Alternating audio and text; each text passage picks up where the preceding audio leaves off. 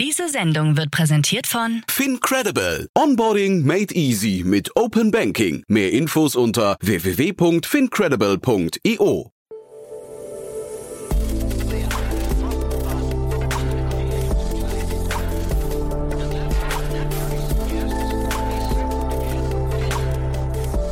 Startup Insider Daily. Herzlich willkommen zurück zu Startup Insider Daily. Mein Name ist Jan Thomas und wie vorhin angekündigt, Boris Bösch ist bei uns zu Gast, der Co-Founder und Managing Director von Everstocks. Wir sprechen über den Logistik-as-a-Service-Bereich. Everstocks hat gerade 20 Millionen Euro eingesammelt und bietet E-Commerce oder Direct-to-Consumer-Brands die Möglichkeit, ihre Logistik outzusourcen. Ein bisschen der Fulfillment bei Amazon-Ansatz, aber halt dann eben doch ganz anders, weil man zum Beispiel dank Everstocks mit seinen ganzen Endkonsumenten in Kontakt stehen kann. Man rückt also zumindest laut Everstocks viel, viel näher ran an die Kunden. Wie das funktioniert und wie sich das Unternehmen unterscheidet, zum Beispiel auch zu Hive, die ich ja neulich auch hier im Podcast hatte, das äh, hören wir gleich. Ich wollte mal kurz hinweisen, vorhin war ja Finn Hensel bei uns zu Gast, äh, Founder und Managing Director von der Sanity Group. Und das sollte sich nochmal jeder von euch anhören, der sich für das Thema Legalisierung der Cannabisbranche in Deutschland äh, interessiert. Denn da entsteht möglicherweise gerade ein Riesenmarkt. Finn spricht da von einem 10 Milliarden Markt, der quasi nur darauf wartet, gerade gehoben zu werden. Also sehr, sehr viel in Bewegung. Und ihr habt es ja wahrscheinlich mitbekommen, die Cannabis-Legalisierung ist also quasi so gut wie gesetzt. Solltet ihr euch anhören, wenn euch der Markt interessiert. Ich fand es auf jeden Fall ein sehr unterhaltsames, kurzweiliges und auch sehr interessantes Gespräch. Das, wie gesagt, der Hinweis auch vorhin. Das war um 13 Uhr. Jetzt kurz die Verbraucherhinweise und dann kommt Boris Bösch, der Co-Founder und Managing Director von Everstocks. Werbung. Hi, hier ist Nina, Content Managerin bei Startup Insider. Suchst du deine nächste große berufliche Herausforderung? Dann melde dich bei uns. Wir suchen aktiv nach neuen Teammitgliedern, die Startup Insider zum führenden Informationsmedium der deutschsprachigen Startup-Szene machen wollen. Aktuell suchen wir Sales Manager, Customer Success Manager, Finanzmanager sowie Werkstudenten in den Bereichen Sales, Product und Content. Aber auch wenn keine passende Stelle dabei ist, melde dich trotzdem bei uns. Wir suchen immer nach leidenschaftlichen Menschen, die mit Startup Insider Großes bewegen wollen. Also, um mehr zu erfahren und dich zu bewerben, geh jetzt ganz einfach auf startupinsider.de/slash insider. Startup Insider Daily. Interview. Also ich freue mich, wir gehen ins schöne München. Bei mir ist Boris Bösch, der Co-Founder und Managing Director von Everstock. Hallo Boris. Hallo Jan Thomas, freut mich sehr dabei zu sein. Ja. Vielen Dank für die Einladung. Na selbstverständlich. Wir haben ja neulich hier im Rahmen der Reihe Investments und Exits schon sehr ausführlich über euch gesprochen, weil der Olaf Jacobi von Capnemic, die ja auch an euch beteiligt sind, der hat äh, ja quasi euer Modell schon mal ein bisschen, ein bisschen erklärt äh, und auch die, ja, die Strategie dahinter, äh, vielleicht auch die Unterschiede zu Hive, die ich neulich hier im Podcast hatte, die, über die können wir gleich auch noch sprechen. Aber auf jeden Fall, äh, ja, vielleicht für die, die es nicht gehört haben, wir verlinken das natürlich, aber für die, die es nicht gehört haben, erzähl doch mal, was ihr macht. Sehr, sehr gerne. Ähm, auch vielen Dank an Olaf, äh, der Everstocks schon gepitcht und vorgestellt hat, aber auch nochmal in meinen Worten natürlich. Ähm, Everstocks, im Endeffekt, wir sind eine Technologieplattform, mit der wir modernen Handel und äh, moderne Marken, insbesondere E-Commerce, mit äh, der passenden Logistik verbinden. Ähm, das bedeutet äh, Logistics as a Service, weil sich dadurch die E-Commerce-Unternehmen voll darauf fokussieren können, eben hervorragende Produkte zu kreieren, hervorragendes Marketing zu machen und den ganzen Vertrieb davon zu skalieren und Everstocks dafür sorgt, dass einfach die ganze Logistik, die benötigte Lagerlogistik, Fulfillment, Versand ähm, entsprechend automatisiert mitwächst.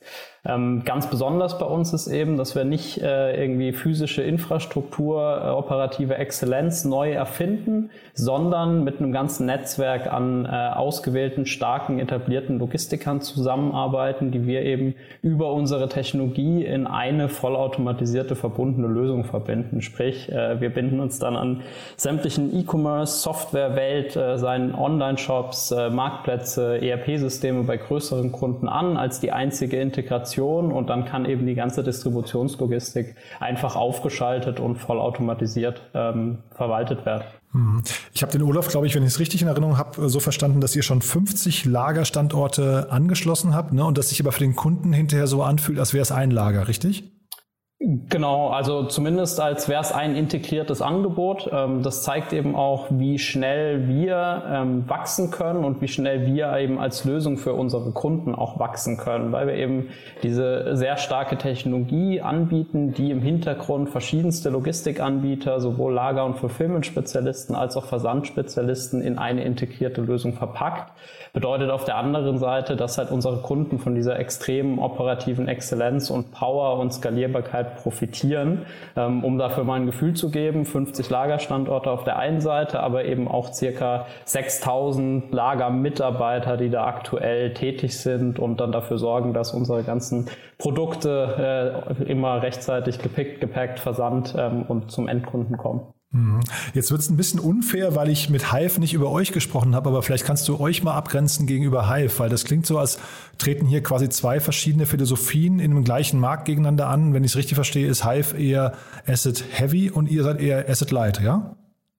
Das ist im Kern richtig. Ähm, vielleicht nochmal zwei, drei einleitende Worte, um's, um auch jetzt nicht zu sehr das irgendwie auf Everstocks und Hive zu reduzieren, weil wir bewegen uns ja im Bereich E-Commerce Logistik in einem riesigen Markt. Das heißt, äh, allein in Europa sind es circa 10.000 Lager- und Fulfillment-Standorte aktuell, die eben da tagtäglich dran arbeiten, dass so dieses ganze riesige E-Commerce-Volumen, ähm, das rasant auch wächst, äh, be bewegt werden kann und bei den Endkunden ankommt. Ähm, und das ist richtig. Ähm, ich habe auch einen riesen Respekt davor, was äh, sozusagen Hive und das Team vorhaben, eben wirklich dieses sehr asset-heavy Geschäft mit einer unglaublich hohen operativen Komplexität selbst aufzubauen. Das macht nicht nur Hive, das machen eben auch sehr, sehr viele etablierte Anbieter, die das auch schon einige Jahre machen und groß machen. Und äh, wir haben uns eben sehr bewusst dafür entschieden, diesen Weg nicht zu gehen, da eben zu gucken, marginal in den Wettbewerb zu treten mit, äh, mit sehr, sehr etablierten, richtig starken starken Logistikern, sondern eben genau mit diesen Hand in Hand zusammenzuarbeiten, um die mit unserem starken Technologielevel äh, und Fokus auf so diese Automatisierung, auf die Transparenz, Datenqualität für E-Commerce zu bringen und wahnsinnig spannend, es ist dann eben ein einheitliches Betriebssystem über verschiedenste Logistiker hinweg, was einfach in beiden Richtungen eine unglaubliche Flexibilität bietet. Sprich, E-Commerce-Unternehmen wie jetzt eine Razer Group oder YFood, die einfach extrem schnell wachsen, die mit uns arbeiten, können in kürzester Zeit eben auch richtig logistische Power äh, damit aufschalten und äh, bedienen. Und auf der anderen Seite können auch genauso Logistiker, die einmal in Everstocks integriert sind und mit uns arbeiten, über dieses System nahtlos weitere E-Commerce-Kunden aufnehmen, ohne sich da jedes Mal in äh, einzelnen komplexen IT-Projekten zu verlieren. Mhm. Vielleicht bevor wir über eure nächsten Schritte sprechen und äh, die, die Chancen vielleicht, die sich daraus noch ergeben könnten, lass uns mal kurz über den Markt und eure Zielgruppen sprechen, weil du hast jetzt gerade Razer Group angesprochen. Das ist ja, wenn ich es richtig weiß, ein äh, eigentlich ein äh, Trasio, äh, was ich, ja, ich will nicht sagen Klon, aber ähm, äh, inspiriertes Unternehmen, das äh, Amazon FBA Unternehmen aufkauft und jetzt arbeiten die scheinbar mit euch. Das heißt, ist, passiert da zum Beispiel gerade ein Shift, dass man versucht, generell wegzugehen von Amazon, F, also äh, Fulfillment bei Amazon? Ähm, ist das etwas, was du siehst? Sind das eure Hauptkunden, weil ihr zum Beispiel Mehrwerte bietet, die äh, dort nicht geboten werden? Mhm, ähm, das ist auf jeden Fall ein Trend, den wir sehen, beziehungsweise es ist gar nicht mal unbedingt so sehr ein Weggehen oder die Zusammenarbeit mit einem Amazon FBA an der Stelle abbrechen, sondern wir sehen für den gesamten Markt einfach eine sehr, sehr starke Omni-Channel-Zukunft. Das heißt, das ist eine Thema, alles rund um Direct-to-Consumer und die ganzen Marken, die auch außerhalb der Marktplätze wahnsinnig stark über die eigenen Aktivitäten wachsen. Und es ist eben, dass äh, Amazon ja auch äh, bei weitem nicht mehr die einzige Marktplatzalternative online ist. Dazu kommt noch, dass man starke Produkte vermutlich auch im B2B-Bereich und so weiter vertreiben will. Und Amazon FBA kann eben nur sehr spezifisch diese Amazon-Prozesse bedienen. Wenn man jetzt guckt, äh, dass man ab einer gewissen Größe natürlich immer sich nicht nur auf einen Verkaufskanal limitieren will, sondern verschiedenste Verkaufskanäle aufbauen, ähm, dann ist es natürlich schwierig. Deswegen glauben wir eben ganz, ganz stark, und das bauen wir mit Everstocks auf, an eine unabhängige, modulare Logistiklösung, mit der man auch äh, seine eigenen Prozesse umsetzen kann, sein eigenes Branding umsetzen kann und ganz wichtig, das eben nahtlos in jeden Verkaufskanal integrieren. Das heißt, ob man jetzt am Ende die Produkte auf Amazon vertreibt, ob man die auf einem anderen Marktplatz wie Otto oder C-Discount oder Bull.com vertreibt oder eben über die eigenen Shop-Kanäle. Ähm, man hat halt eine Logistiklösung, die ist angebunden, da kann man flexibel die verschiedenen Kanäle aufschalten. Und das ist natürlich ähm, für äh, Markenaufkäufer super spannend. Ähm, das ist aber jetzt auch ein spezifisches Beispiel. Wir haben wahnsinnig viele Kunden, die einfach selbst Markenhändler sind und auf organische Art und Weise wachsen. Mhm.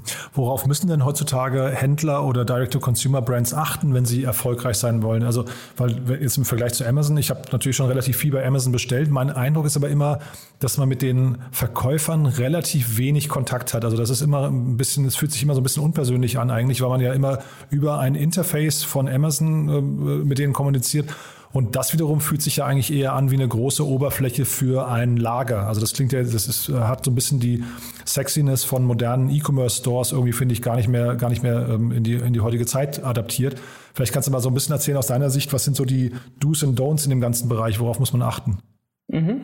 Ähm, ich glaube, dass das ist äh, mit Sicherheit, wenn man über Direct-to-Consumer gehen möchte und über die eigenen Kanäle, wahnsinnig wichtig, eine Verkaufserfahrung zu schaffen ähm, und diese Kundenbindung zu schaffen. Also einfach die Produkte zu listen, ist definitiv zu wenig. Deswegen ist auch immer so die Frage, ist es jetzt irgendwie Direct-to-Consumer oder ist Zukunft vom E-Commerce auf den Marktplätzen? Ähm, ich glaube, es kommt einfach wahnsinnig auf die Produktkategorie und das Konzept an. Ähm, das heißt, äh, es wird halt sehr, sehr viele ähm, eher Commodity-Produkte geben, ähm, die auf verschiedenen Marktplätzen sehr, sehr gut aufgehoben sind, ähm, weil man einen Vergleich haben will, weil man irgendwie schnelle Verfügbarkeit haben will. Und es wird Produkte geben, die äh, man ein Stück weit emotionalisieren kann und eben in eine gewisse Erfahrung oder auch irgendwie in einen Lebensstil, Lifestyle gehört mit Sicherheit viel Food and Beverage, Kosmetik, ähm, da gehört auch viel Fashion und so weiter dazu, wo Marken einfach, ähm, wenn sie diese Erfahrung schaffen und auch was Besonderes schaffen, Sachen unglaublich erfolgreich sein können im Direct-to-Consumer.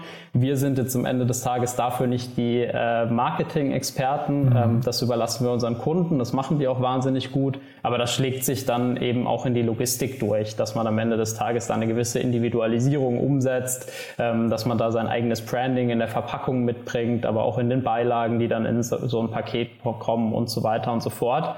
Das darf aber dann halt nicht auf Kosten von automatischen Prozessen und Liefergeschwindigkeit gehen, sondern das muss dann im Endeffekt Hand in Hand gehen. Ähm, und diese Kombination können wir über, über Everstocks bieten. Hm. Ja, aber gerade dieses Aufladen von Marken, du hast gerade Branding gesagt, Emotionalität, das ist doch, das sind doch wahrscheinlich mega wichtige Punkte, die jetzt bei Amazon zum Beispiel, wenn man jetzt mal euch, also wenn man euren Kanal einfach mal mit Amazon vergleicht, bei Amazon zumindest hinten runterfallen. Und was mir, glaube ich, auch fehlt, ich weiß nicht, Vielleicht kannst du nochmal äh, die Wettbewerbsvorteile für kleine Marken, ähm, wie leicht es heutzutage ist, so eine Marke irgendwie überhaupt zu, zu etablieren. Aber ich kann mir vorstellen, dass das Thema so Upselling, Cross-Selling oder vielleicht auch das Erhöhen von meinem eigenen, weiß nicht, Customer Lifetime Value, dass das ja alles über Amazon als, als Anbieter gar nicht funktioniert, oder? Ja, dem würde ich absolut zustimmen. Also die Gefahr, dann beim nächsten Kauf ausgetauscht zu werden, ist natürlich äh, wahnsinnig viel größer. Ähm, und äh, eben diese Kundenbindung ist extrem schwer herzustellen. Ich glaube, da gibt es jetzt auf Amazon dann auch äh, wenig Mittel und Wege, das zu tun. Und dafür spricht ganz, ganz viel, diesen Direct-to-Consumer-Weg zu gehen. Man muss sich aber natürlich trotzdem fragen, was für Produkte bediene ich. Also ich glaube, es gibt auch wahnsinnig viele. Es ist auch für uns was, wo wir immer wieder erstaunt sind, wie viel E-Commerce E-Commerce, erfolgreiche E-Commerce-Unternehmen es eigentlich gibt, die man äh, so als Konsument manchmal gar nicht kennt, weil viele halt auch im Hintergrund äh, unterwegs sind und über verschiedene Marktplätze verkaufen ähm, weil das natürlich auch nicht mit jeder Produktkategorie geht. Also wenn man jetzt irgendwie einen kleinen Badezimmerschrank vertreibt, der halt sehr von der Praktikabilität ähm, lebt, ist es wahrscheinlich auch schwierig zu sagen, ich mache da jetzt ein riesen Direct-to-Consumer-Ding drauf und, und setzt drauf, dass der immer wieder gekauft wird. Ähm, da ist man dann wahrscheinlich besser aufgehoben, eine Omnichannel-Marktplatzstrategie mhm. zu entwerfen und zu gucken, das irgendwie an den richtigen Stellen äh, stark zu listen und stark zu bringen. Deswegen bin ich sehr überzeugt davon. Ähm, beide Wege äh, sind sind sehr erfolgreich, je nach Produkt. Wenn man Direct to Consumer geht, ähm, dann lebt das definitiv davon, ähm, diese Erfahrung zu kreieren. Hm. Gibt es denn Marken, die ihr oder Hersteller, die ihr ablehnt oder wo ihr zumindest die Empfehlung aussprecht, dass die besser mit euch nicht zusammenarbeiten, weil sie vielleicht, also gibt ja verschiedene Kriterien. Du hast gerade das, das ähm, Möbel könnte ein Thema sein, was einfach äh, nicht funktioniert für euch, aber es könnte ja auch sein, sie sind zu klein zum Beispiel oder der Deckungsbeitrag ist nicht hoch genug oder die Retourenrate ist zu hoch und so. Gibt es da irgendwie Punkte, auf die ihr achtet? Mhm. Es gibt äh, sehr viele Punkte, auf die wir achten, weil wir sehr individuell auf unsere Kunden eingehen, ähm, was die Lösung angeht. Das ist nämlich ein großer Vorteil vom Everstocks-Konzept, wo wir eine komplett einheitliche Software und Technologie bieten, aber eben ein diversifiziertes Lagernetzwerk. Das heißt, es ist dann nicht irgendwie eine ähm, einheitliche operative Lösung und egal welches Produkt da jetzt auf uns zukommt, sind immer die gleichen Prozesse, wie es eben auch bei einem FBA am Ende des Tages ist, sondern wir haben eben verschiedene verschiedene Logistikspezialisten auch angeschlossen. Da sind Fashion-Spezialisten dabei, die wahnsinnig gut im Retourenhandling sind. Da sind Food- and Beverage-Spezialisten dabei, die dann eben die ganzen notwendigen Zertifizierungen und Erfahrungen haben, E-Commerce-Fulfillment zu machen, aber auch Lebensmitteleinzelhändler zu beliefern oder Flink und Gorillas zu beliefern und all solche Themen. Das heißt, wir können eben sagen, es ist alles vollautomatisiert über eine einheitliche Software. Die operativen Prozesse dahinter sind aber äh, eben sehr maßgeschneidert auf verschiedene Produktkategorien gehen, bis hin zu, dass wir auch Experten für Sperrgüter haben, wo wir E-Bikes äh, und oder Möbel bewegen können. Das heißt, bei der Produktkategorie sind wir grundsätzlich sehr flexibel. Ähm, was die Größe angeht, ist es schon so, dass äh, wir vorrangig mit Kunden arbeiten, die einige tausend äh, Produkte und Pakete im Monat bewegen, ähm, mhm. weil sich dann halt einfach auch diese volle Automatisierung unserer Lösung richtig auszahlt und das auch der Punkt ist, wo wir sagen, so eine ausgelagerte, richtig professionelle Logistik macht richtig Sinn, wenn man auf kleineren Volumen unterwegs ist. Da gibt es ja auch, äh, ohne jetzt in Anbieter zu gehen, aber einige Tools, die es auch ermöglichen, relativ simpel erstmal selber zu versenden, bis man so einen richtigen äh, Fit für seine Produkte und den Markt gefunden hat. Mhm. Jetzt ist der ganze Markt ja wahrscheinlich auch durch Corona nochmal total aufgewacht. Ne? Wahrscheinlich haben auch viele Einzelhändler angefangen, irgendwie Lösungen wie eure zu nutzen, haben also quasi ihr zweites Standbein oder vielleicht den kompletten Shift sogar ins Digitale äh, begonnen. Was würdest du denn sagen, ist heute noch eine gute Zeit, um anzufangen im Direct-to-Consumer-Bereich oder äh, ist da schon so viel Hauen und Stechen, so viel Wettbewerb, dass man sich eigentlich darauf auch nicht mehr konzentrieren kann? Also wie, wie, wie siehst du den Markt insgesamt? Mhm. Ähm, ich kann nur von dem sprechen, was wir erlebt haben, was wir von unseren Kunden erlebt haben und über das ganze Jahr hinweg unglaublich viel Wachstum ähm, mhm. im Direct-to-Consumer-Bereich erwägt, äh, gesehen. Also wir haben einige Kunden gesehen, die sich verfünffacht haben, verzehnfacht haben. Ähm, wir machen das zwar selten, aber wir haben auch äh, das ein oder andere Unternehmen direkt vom Launch begleitet, wenn eben ein sehr starkes Team und äh, auch eine gewisse Finanzierung dahinter standen. In den Fällen war auch immer ein Riesenwachstum Wachstum zu sehen. Also ich glaube, man ist immer wieder überrascht äh, mit einem starken Produkt und einem starken Marketingkonzept, äh, das wirklich zur Zielgruppe passt, sind so viele Dinge noch nicht erschlossen, äh, über die wir beide jetzt gerade noch gar nicht nachdenken, was da noch kommen kann. Ähm, ich glaube, es gibt kaum oder es gab kaum eine bessere Zeit, äh, das zu starten als jetzt. Mhm. Und Stichwort Finanzierungsrunde, das ist ja der eigentliche Grund, warum wir heute sprechen. Ihr habt auch gerade eine Finanzierungsrunde abgeschlossen, Series A in Höhe von 20 Millionen Euro. Das war auch der Grund, warum ich mit Olaf darüber gesprochen habe. Äh, wie kam es denn dazu? Vielleicht kannst du mal ähm, sagen, also 20 Millionen Euro klingt für ein Asset-Light-Modell schon fast sehr viel, ne? Ja, ähm, auf jeden Fall. Wir haben aber dementsprechend auch extrem große Pläne, wie wir okay. uns weiterentwickeln wollen. Das heißt, ähm, das ist auf jeden Fall eine äh, große Summe, ähm, aber einfach eine unglaubliche Marktdynamik gerade und ein unglaubliches Potenzial, dass wir eben auch sehr, sehr zügig voranschreiten wollen. Ähm, das ist auch die Antwort auf die Frage, wie kam es dazu. Äh, wir haben ja Ende letzten Jahres ähm, unsere Seed-Finanzierung auch abgeschlossen über drei Millionen Euro mit äh, Capnemic und Global Founders Capital. Ähm, dementsprechend äh, konnte ja Olaf auch einiges zu uns berichten. Wir waren jetzt mhm. auch diesen Sommer äh, weit, bei weitem nicht an der Position, dass wir ähm, Fundraising hätten machen müssen. Ähm, aber das Interesse an dem Markt, an uns ist einfach auch wahnsinnig groß gewesen und äh, wir haben eine Riesenmöglichkeit gesehen, weiter zu beschleunigen, weil unsere Pipeline mit geplanten Onboardings so voll war, dass wir auch gesagt haben, okay, ähm, wir äh, stagen das ein bisschen und vergeben nach und nach Onboarding-Slots an Kunden, die mit uns starten. Und das das ist natürlich so ein Punkt, wo wir gesagt haben, lasst uns das Team, die Kapazitäten extrem ausbauen, ähm, auch in kurzer Zeit und haben deswegen ähm, dann an, aus dem Sommer rauskommend Gespräche zur Finanzierung äh, tatsächlich ernsthaft geführt, äh, davor natürlich äh, viel Verbindungen geschaffen ähm, und dann ging es auch sehr, sehr zügig, äh, dass wir mit äh, Acton, mit denen wir einfach eine starke Beziehung äh, schon, schon aufgebaut hatten und einfach voll auf einer Wellenlänge sind, was eine nachhaltige Entwicklung und gleichzeitig rasante Entwicklung von diesem Unternehmen angeht ähm, die die Runde abgeschlossen haben und freuen uns auch sehr, dass äh, Capnemic und äh, GFC auch wieder mit vollem Commitment mitgezogen sind. Mhm.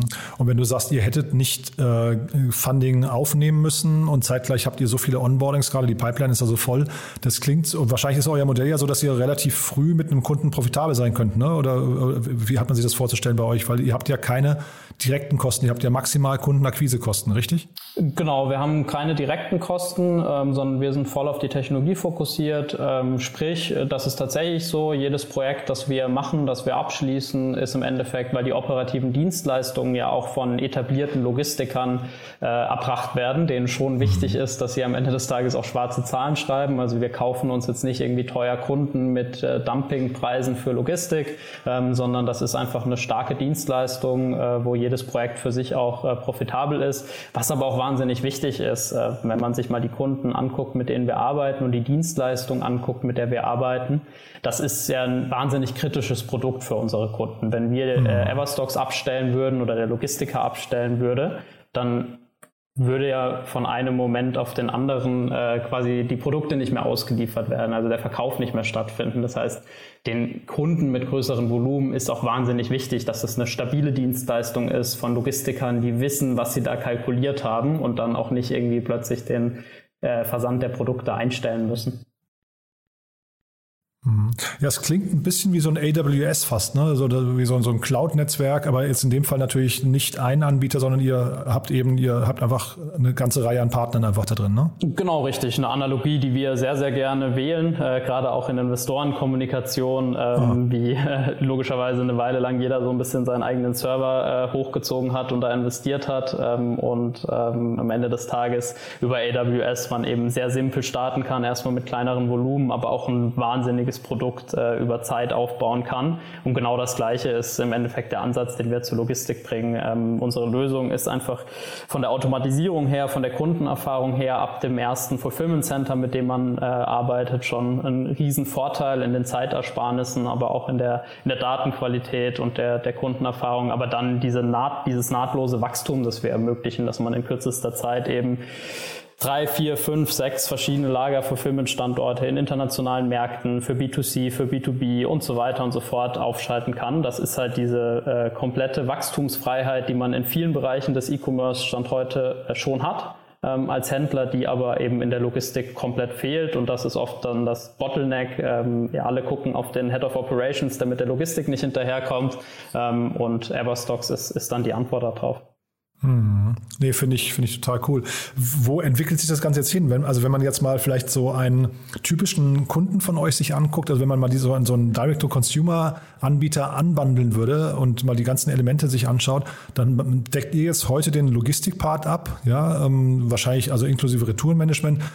Customer Support wahrscheinlich noch nicht, Finanzierung wahrscheinlich noch nicht, äh, Sourcing wahrscheinlich noch nicht, aber sind das alles so Bereiche, die vielleicht dann so nach und nach auch bei euch reinwandern oder wo siehst du euch perspektivisch? Mhm.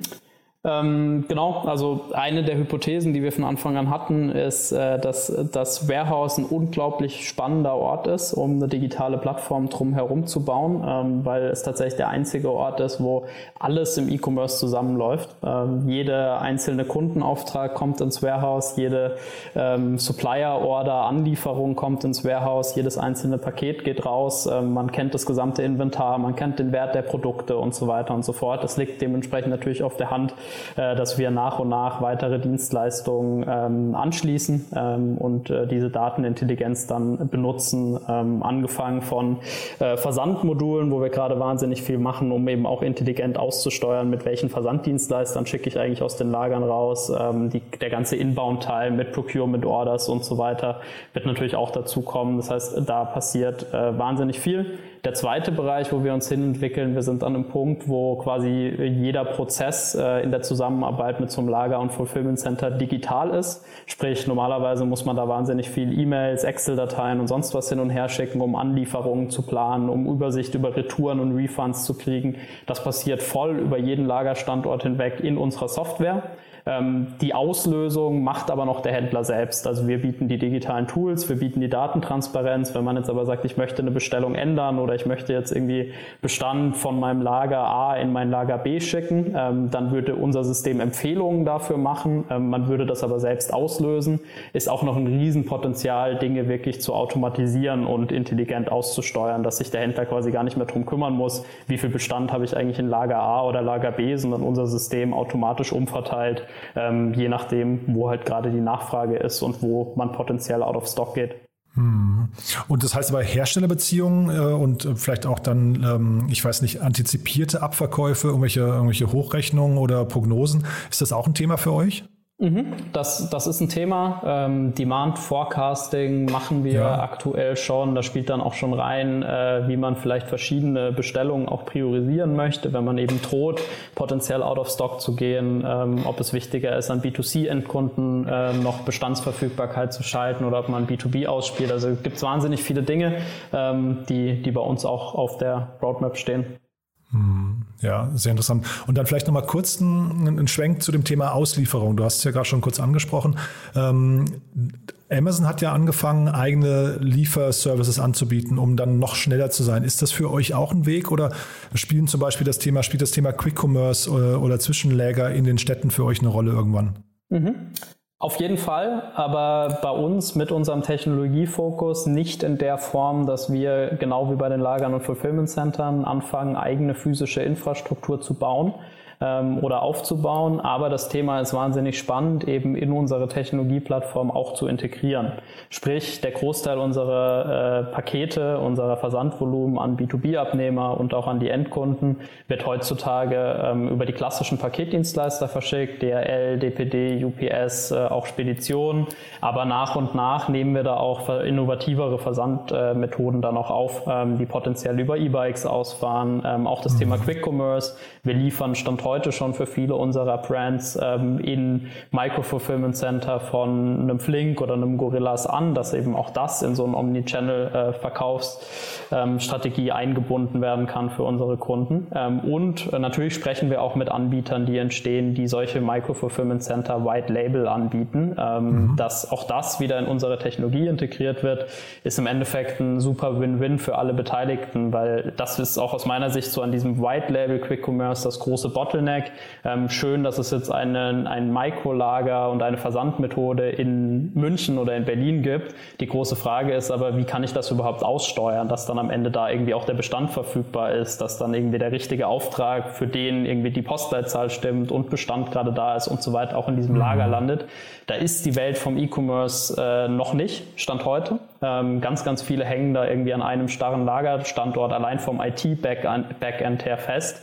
Ähm, und das können wir eben bieten, dass solche operativen Offerings, die entstehen, die in der Zukunft, da bin ich überzeugt, noch viel mehr entstehen werden, eben dann auch genutzt werden können und intelligent ausgesteuert werden können. Mhm. Ja, bin ich total bei dir. Ich glaube, das Thema Warenvorhaltung ist gerade bei, also wenn man jetzt mal Gorillas anguckt, mit mehr als 100 Standorten in Deutschland, das würde ja für einen kleinen Anbieter, für einen kleinen Produzenten bedeuten, er müsste quasi in all diesen Lägern müsste er seine Ware vorhalten, damit überhaupt der Effekt nutzbar ist, ne? Das ist richtig. Und das ist ja. eine durchaus komplexe Aufgabe. Ähm, und da haben viele ohne Everstocks heute schon Probleme, zwei oder drei mhm. Lagerstandorte auszusteuern. Das ist aber am Ende des Tages, da sind wir überzeugt, eine Technologiefrage, weil. Ja, und eine ähm, Kostenfrage, glaube ich, ne? Das, und, da, be beziehungsweise es haben immer äh, öfters Kunden so ein bisschen dieses, diesen Gedanken, wenn ich zwei Lager habe oder drei Lager habe, dann habe ich irgendwie doppelte Bestandsführung und brauche Safety Stock und das wird teurer. Das stimmt nur bedingt, ähm, weil, wenn man das intelligent vernetzt, ähm, man natürlich auch gewisse dynamische Fallback-Regeln kreieren kann. Beispiel, ich habe jetzt irgendwie mein Zentrallager in Deutschland, ich habe eins in Berlin und in München. Ich brauche jetzt nicht überall Safety Stock. Wenn jetzt in München mein Bestand ausgehen sollte und man eine intelligente Software wie Everstocks oben drüber hat, die das alles in Echtzeit misst und verknüpft, dann kann man natürlich immer als Fallback die Versandmethode aus dem Zentrallager anbieten. Ähm, und halt mit dieser intelligenten Aussteuerung muss man eigentlich nur immer je nach Nachfrage clever verteilen ähm, und eben in Echtzeit dafür sorgen, dass man dann nicht äh, plötzlich gar nicht mehr liefern kann. Aber dann kommt man eigentlich mit der gleichen Menge an Bestand, ähm, so mit dem besten von beiden, trotzdem zu mhm. äh, schnelleren Lieferzeiten und günstigeren Lieferkosten. Na, da wäre ich jetzt ein bisschen vorsichtig, glaube ich, ob ich das, ob ich dem zustimmen würde, weil du natürlich, wenn du jetzt mal so einen kleinen Etsy-Verkäufer oder sowas siehst, der, keine Ahnung, handgestrickte Pullover anbietet, der müsste ja plötzlich dann anfangen, 100 Pullover erstmal vorzuhalten, damit überhaupt dieser Geschwindigkeitseffekt, von dem wir, der, der dann auf der anderen, auf der Habenseite stehen würde, überhaupt ausnutzbar ist, ne? Ja, da, da stimme ich dir 100 Prozent zu. Ich ja. war jetzt gedanklich gerade bei größeren Ordervolumen ja, ja, genau, und, und ne? potenziell auch einem, einem etwas äh, schmaleren Produktportfolio, das bin, weniger bin handgefertigt ist. Aber ja, Kann, da stimme ich dazu. Kannst du vielleicht nochmal kurz zum, ich finde das einen sehr, sehr spannenden Punkt, der gerade so kontrovers irgendwie auch diskutiert ist, äh, wird und wo keiner so eine richtige Meinung hat. Dieses ganze Quick-Commerce-Thema basiert ja auf der Annahme, dass man sehr schnell Lieferzeiten als Kunde möchte. Und gibt es da aus deiner Sicht überhaupt, also jetzt sehen wir ja sowas wie zum Beispiel, ähm, wie heißen sie, Arrive in München auch, ne, ähm, die, ähm, glaube ich, ein Lieferversprechen von 30 Minuten in einem Markt äh, anbieten, der für euch ja irgendwie auch schon fast ein Wettbewerber sein könnte oder vielleicht auch ein vielleicht auch einen Kooperationspartner darstellt. Aber ist das überhaupt relevant hinterher oder ist es nicht einfach so, dass das kundenseitig gar nicht nachgefragt wird und der Kunde hinterher gar nicht, ähm, dass es für ihn gar nicht wichtig ist, ob er jetzt in 30 Minuten oder innerhalb von einem Tag sein Produkt bekommt? Mhm, ähm, ich bin, bin da selber ehrlich gesagt noch ein bisschen hin und her gerissen, äh, was das Thema angeht. Ich glaube, so ein Modell wie Arrive, ich bin gespannt, wie, wie es dann am Ende läuft, aber das hat durchaus äh, einen spannenden Aspekt. Ähm, so diese sehr schnelle Lieferung von die gewissen Alltagsprodukten, warum nicht? Ähm, ich glaube aber, das macht keinen Sinn, das Thema als äh, Marke selbst aufzubauen im Sinne von Direct to Consumer. Hm. Also so eine integrierte Plattform wie Arrive, die dann eben eine gewisse breite Produktpalette auch anbietet über verschiedene Hersteller hinweg und genau darauf spezialisiert ist. Ich glaube, da macht das Sinn. Wenn wir jetzt aber irgendwie über den breiten Markt sprechen und unser Kundensegment, wo ja eben eher Händler, Marken selbst dahinter stehen, ich glaube, Direct to Consumer ist es wahnsinnig wichtig, in Zukunft eine sehr verlässliche ähm, Next-Day-Lieferung bieten zu können. Ich bin mir sicher, dass mhm. der Marktstandard äh, da auf jeden Fall sein wird. Ähm, ich glaube, das 30-Minuten-Thema, das sind dann aber, wenn integrierte Plattformen, die Reseller sind und dann in, sich in einem gewissen Nischenmarkt bewegen. Mhm. Ja, bin ich total bei dir. Du dann vielleicht zum Abschluss nochmal, du hast mir erzählt, ihr sucht auch Mitarbeiter ne? und du hast äh, erzählt, ihr seid recht remote aufgestellt und habt sogar aber auch Teams in Belgrad, glaube ich, und Zagreb war das, ne? Das ist richtig, ja. Wir haben äh, auch schon nach unserer Seed-Finanzierung noch als kleineres Team ähm, uns äh, mit einem hybriden Modell aufgestellt, dass wir eben an mehreren Standorten auch wachsen können und nicht äh, nur auf München, wo unser Hauptsitz ist, limitiert sind. Ähm, einfach weil wir überzeugt davon sind, dass an verschiedenen Orten unglaublich viel Talent ist und mit der Geschwindigkeit, wie wir auch expandieren wollen, auf äh, 150 Mitarbeiter dann im Laufe des nächsten Jahres, ähm, das wichtig ist, ein bisschen verteilt zu sein. Ähm, dementsprechend sind wir in allen Bereichen äh, Technologie fokussiert, aber auch in Marketing, äh, Sales ähm, und den ganzen Logistik, Operations, die wir zwar nicht selbst betreiben, aber eben sehr eng mit unseren Logistikern auch zusammenarbeiten, auf der Suche nach Leuten, die äh, Lust haben, mit uns da anzupacken und den Logistikmarkt zu revolutionieren. Ähm, remote aufgestellt, ja, Flexibilität auch. Trotzdem, wir sind ein super eingeschworenes Team, ähm, wo wir auch persönlich extrem viel miteinander machen, eine starke Vertrauensbeziehung miteinander aufgebaut haben haben. Alle Everstocks-Mitarbeiter der ersten Stunde sind auch weiterhin voll mit an Bord und übernehmen jetzt im ganzen Wachstum immer mehr Verantwortung. Das heißt, ich würde sagen, das das Beste von beidem äh, für Leute, die, die Lust haben, da wirklich einen Ort zu finden, ähm, was Großes miteinander aufzubauen, auch mit einem starken persönlichen Connect ähm, und mit einem richtig guten Team. Dann freuen wir uns sehr, äh, von euch zu hören. Super. Und Stichwort nächstes Jahr, weil du es gerade angesprochen hast. Was würdest du sagen, wenn wir in einem Jahr nochmal sprechen, Ende nächsten Jahres, was ist bis dahin alles passiert bei euch? Wir äh, werden auf jeden Fall äh, sehr, sehr stark expandieren, was unser operatives Netzwerk angeht. Ähm, wir haben ja äh, neben den Kunden, die ich vorhin genannt habe, wie Razer, YFood, New Company und so weiter, die auch bekannt sind, viele, viele weitere Kunden, die äh, extrem stark wachsen wollen im nächsten Jahr und wir ziehen da eben das operative Netzwerk hoch. Das heißt, wir werden mit Sicherheit Ende nächsten Jahres eine sehr starke Präsenz in sämtlichen äh, größeren europäischen E-Commerce-Märkten haben. Deutschland und UK sind wir Stand heute schon wahnsinnig stark stark. Italien, Frankreich, ähm, Niederlande ähm, sind wir jetzt vor wenigen Monaten gestartet. Ähm, da werden wir aber massiv die Kapazitäten ausbauen, äh, extrem viele Händler mitnehmen und äh, wir hatten ja für 2030 mal das Ziel ausgegeben, jede dritte E-Commerce-Bestellung über uns das okay, werden cool. wir im, nächsten Jahr wahrscheinlich noch nicht ganz erreichen, aber bin überzeugt davon, ähm, dass äh, tagtäglich jeder, der entweder irgendwie in den Supermarkt geht oder ein bisschen Online-Shopping für Weihnachten machen wird, ähm, das ein oder andere Produkt in der Hand halten wird, das durch Everstocks gelaufen ist. Startup Insider Daily. One more thing. Präsentiert von OMR Reviews. Finde die richtige Software für dein Business. Ja, wir haben ja noch eine Kooperation mit OMR Reviews und jetzt bin ich gespannt, was du mitgebracht hast. Es geht ja um das Thema Tools. Also unsere ganzen Gäste stellen hier ihre Lieblingstools vor oder ihre Geheimtipps und ja, bin gespannt.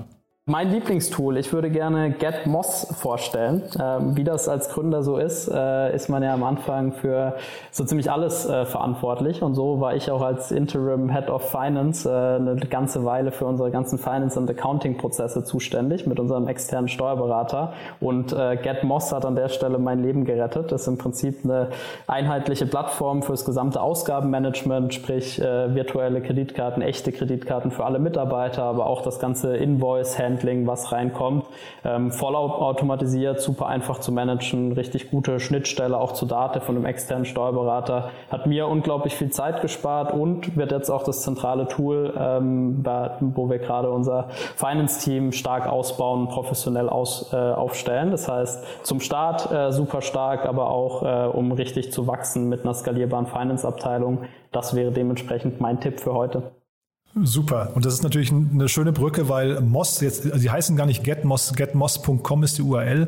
Moss ist ja hier ein ganz treuer Partner von uns, äh, sowohl im Podcast als auch in unserem Newsletter. Von daher freue ich mich natürlich umso mehr. Das war jetzt nicht abgesprochen zwischen uns, aber umso schöner, dass du sie empfiehlst. Ist ein tolles Tool, kann ich nur empfehlen. Und ich kann auch nochmal den Podcast, den wir, ich äh, glaube ich, vor einem halben Jahr geführt haben mit Moss, kann ich auch nochmal verlinken. Also äh, ein tolles Tool. Danke dafür. One More Thing wurde präsentiert von OMR Reviews. Bewerte auch du deine Lieblingssoftware und erhalte einen 15 Euro Amazon-Gutschein unter moin.omr.com/insider. Cool, Boris. Hat mir großen Spaß gemacht mit dir. Ähm, ich hoffe, wir haben nichts, nichts Wichtiges vergessen, oder? Wir haben alles besprochen. Ähm, hat mich sehr gefreut, dabei zu sein. Mich auch. Dann bis zum nächsten Mal. Viel Erfolg weiterhin und ich freue mich auf ein Update, ja? Danke, ich mich auch. Bis bald. Werbung Hi, hier ist Moritz, Marketing und Growth Manager bei Startup Insider. Wenn du über die verschiedensten Themen immer auf dem neuesten Stand sein möchtest, dann empfehle ich dir auf jeden Fall unsere Newsletter auszuprobieren. Von unserem täglichen Morning Briefing Startup Insider Daily zu unseren themenspezifischen Newslettern wie Krypto und Web3, Investments und Exits oder KI Kompakt bist du mit unseren Newslettern immer top informiert. Falls du interessiert bist, kannst du dich jetzt ganz einfach kostenlos anmelden und zwar unter startupinsider.de/slash insider. Startup Insider Daily, der tägliche Nachrichtenpodcast der deutschen Startup-Szene. So, das war's für heute. Das war Boris Bösch, der Co-Founder und Managing Director von Everstocks. Ich hoffe, es hat euch Spaß gemacht. Wenn dem so sein sollte, wie immer die Bitte, empfehlt uns gerne weiter im Freundes- oder Bekanntenkreis oder an Arbeitskolleginnen oder eure Mitgründer. Wir freuen uns auf jeden Fall über jeden oder jede, die diesen Podcast noch hört. Dafür schon mal vielen, vielen Dank und ja, ansonsten euch noch einen wunderschönen Tag. Bleibt gesund und hoffentlich bis morgen. Ciao, ciao. Diese Sendung wurde präsentiert von Fincredible. Onboarding made easy mit Open Banking. Mehr Infos unter www.fincredible.io.